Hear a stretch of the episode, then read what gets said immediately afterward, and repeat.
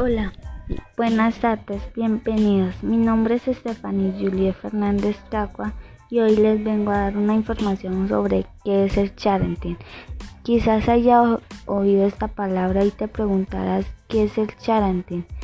Se trata de un anglicismo compuesto de dos términos, sharen, compartir y parenting, crianza o ser padres por el proceso por eso la expresión significa compartir en redes sociales imágenes e información de los hijos y su crecimiento, el deseo de compartir momentos entrañables o la satisfacción de mostrar a sus hijos e hijas a las personas que apreciamos ha sido el hecho de que las redes sociales se pueblen de fotografías y videos de los pequeños de la casa.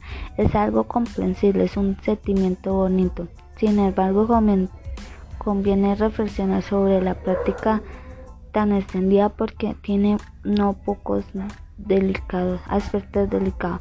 Según el estudio, según el estudio elaborado por la Universidad de San Francisco y Michigan, aporta datos preocupantes sobre el parenting. El 56% de los padres comparten información porcentualmente vergonzosa de sus hijos, el 51% proporciona datos con los que pueden localizarse y el 27% cuelga fotos directamente inapropiadas.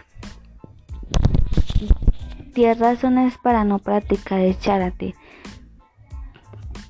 Primera, tiene la obligación de cuidar su imagen e intimidad, no el hecho de, de hacer uso arbitrario de ella, entonces tu hijo o hija no gana nada con la publicación de las imágenes.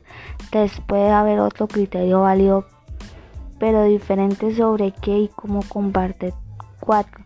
Es posible que no conozca bien la cómo está compartiendo esas imágenes. 5. Existen otras formas más controlables para compartir imágenes. 6. Habitualmente se comparte más información de lo que aprecias a simple vista, ¿cierto? Al compartir imágenes de otras personas, ellas pueden asumir que son tan privadas, que no son tan privadas. 8. Lo que publicas es escapa de tu control siempre. 9. Compartir imágenes de otras personas y su consentimiento es inadecuado. 10. En ocasiones extremas puede comprometerse la seguridad del miembro de la familia. Las redes sociales son una buena herramienta cuando el uso de ellas está controlado y, hace de forma, y se hace de forma responsable. Por lo tanto, tenemos que tener en cuenta que es importante realizar el charity responsable que considerando los factores mencionados podemos concluir que en raras ocasiones se produce.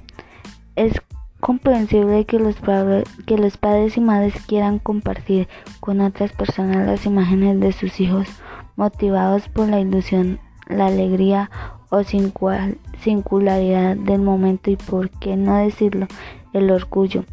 Otra vez por desgracia las razones pueden tener matices más egoístas o simplemente no se han reflexionado sobre lo que se está haciendo ello puede significar para quienes identifica con frecuencia como lo más importante de nuestra vida. Confinamiento y vacaciones del momento con tendencia a los excesos. En estos meses de reclusión debido a la pandemia ha proliferado la práctica de compartir imágenes familiares de menores de edad, acelerándolo por el contexto que ponían la tecnología ligada a Internet gran parte de las posibilidades para el ocio, el estudio, el trabajo, las relaciones personales.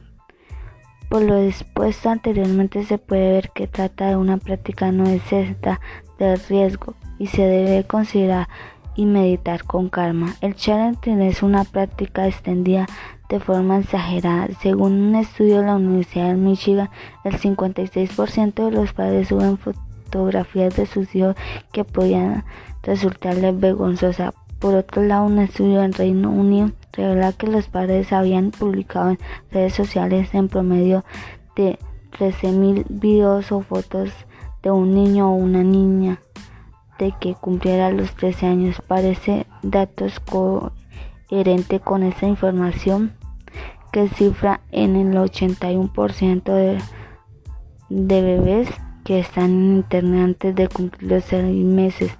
Vemos por otro lado que hay motivos para llamar la atención de los familiares sobre la práctica que no siempre resulta tan cosa como parece. Gracias por haber escuchado este podcast.